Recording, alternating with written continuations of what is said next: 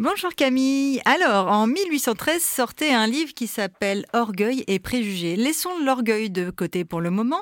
Parlons de ces préjugés qui sont ancrés en nous. Comment on arrive à s'en défaire? Alors les préjugés, on en a tous, hein, qu'on le sache ou pas, qu'on le veuille ou non, on est quand même forcément conditionné par là où on a grandi, comment on a été euh, élevé, euh, ce qu'on a eu la chance ou pas de recevoir dans nos vies, etc., etc. Donc des préjugés, alors ils sont petits ou grands, plus ou moins puissants à l'intérieur de nous, mais en tout cas au moment où je rencontre quelque chose, quelqu'un, une situation, on en a tous.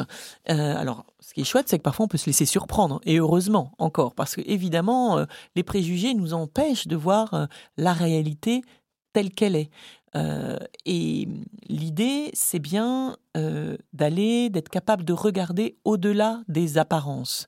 Et ça, c'est une qualité qui se cultive. En effet, je me méfie de ce que je ne connais pas pour parler des préjugés ou a priori plutôt négatifs hein, sur les gens ou sur les choses. Donc, je me méfie de ce que je ne connais pas. Donc, peut-être il suffirait que je le connaisse un peu mieux, que je le fréquente pour que je m'en méfie moins.